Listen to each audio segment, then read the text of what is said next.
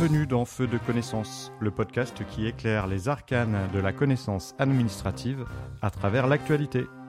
Le préfet lève l'alerte violette et on repasse en alerte rouge.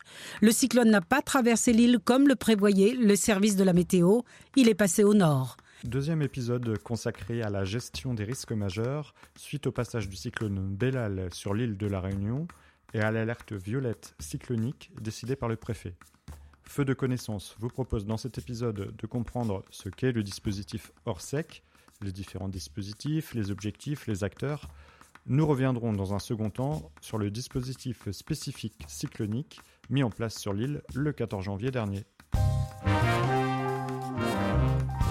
Le dispositif Orsec a pour objectif de protéger la population face aux accidents, aux sinistres et aux catastrophes. Le plan Orsec départemental a été créé en 1952 et en 1987, il est décliné au niveau zonal et national.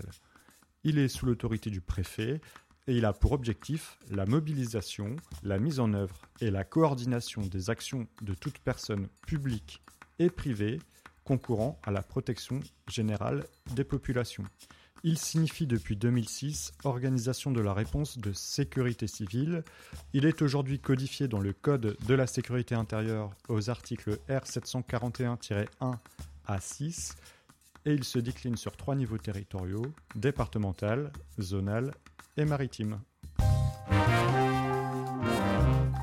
Il comprend un inventaire et une analyse des risques pour la sécurité des personnes, des biens et de l'environnement, il prend en compte le dossier départemental sur les risques majeurs.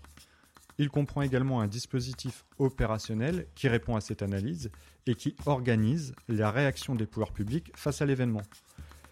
On y retrouve également les modalités de préparation et d'entraînement de l'ensemble des personnes publiques et privées à leur mission de sécurité civile.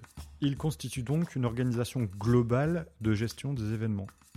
Il est adapté à la nature, à l'ampleur et à l'évolution de l'événement car il est progressif et modulaire. C'est un peu une boîte à outils et il n'est pas déclenché par le préfet car c'est une organisation permanente en situation de veille. Dès que la gravité de l'événement dépasse les capacités et les limites de la commune, il est toujours placé sous la direction unique du préfet de département. Lorsque l'événement a lieu à une plus grande échelle, il peut être déployé au niveau zonal, au niveau maritime, et sera coordonné par le préfet de zone ou maritime. Le préfet de département en restera néanmoins le DOS, le directeur des opérations de secours. Il existe des dispositions générales qui définissent l'organisation de base capable de s'adapter à tous les types de situations. Prenons par exemple le Orsec Novi pour nombreuses victimes et des dispositions spécifiques propres à certains risques particuliers préalablement identifiés, comme par exemple les risques naturels, comme les cyclones. Alors comment est élaborée une disposition spécifique? En premier lieu, une analyse du risque est réalisée. Il faut connaître le risque en question. Quels effets peuvent avoir un cyclone sur la population? Quelles zones peuvent être concernées? Il faut ensuite identifier les enjeux. Quelles communes? Quelles populations? Quelles infrastructures? Quels établissements particuliers? Ensuite, il faut apporter une réponse opérationnelle. Choisir des stratégies de protection des populations et des interventions.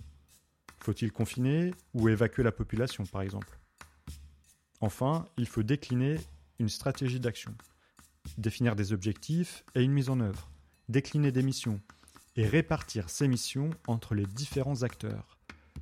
Chaque acteur doit ensuite intégrer ces missions attribuées dans sa propre organisation.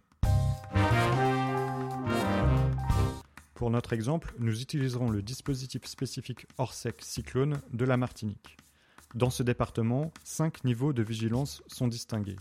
La vigilance jaune, dans les 48 à 72 heures avant le cyclone, elle consiste en une vérification et un inventaire des matériels qui seraient nécessaires en cas de détérioration de la situation. La vigilance orange, dans les 24 à 36 heures avant le cyclone, elle a pour objectif de se préparer à affronter les conséquences du passage d'un cyclone plus ou moins violent.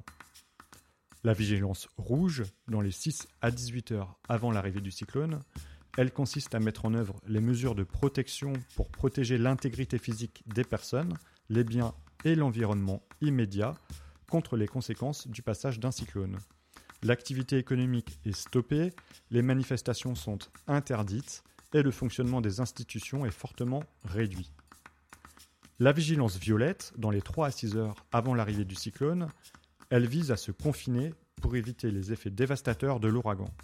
La vie normale est totalement paralysée et toute circulation est formellement interdite. Lors du cyclone à La Réunion, cette vigilance imposait un confinement total de la population et des services de secours. Enfin, la vigilance grise, après le passage du cyclone, l'ouragan s'éloigne, mais il convient de rester prudent. Selon les conséquences du passage du phénomène, les conditions d'un retour à la normale seront plus ou moins rapides à réunir. Elles consistent à favoriser l'intervention des secours, maîtriser la reprise des déplacements et de l'activité économique, préserver la population dans la phase de sortie du confinement, et enfin désactiver progressivement les dispositifs de gestion de crise.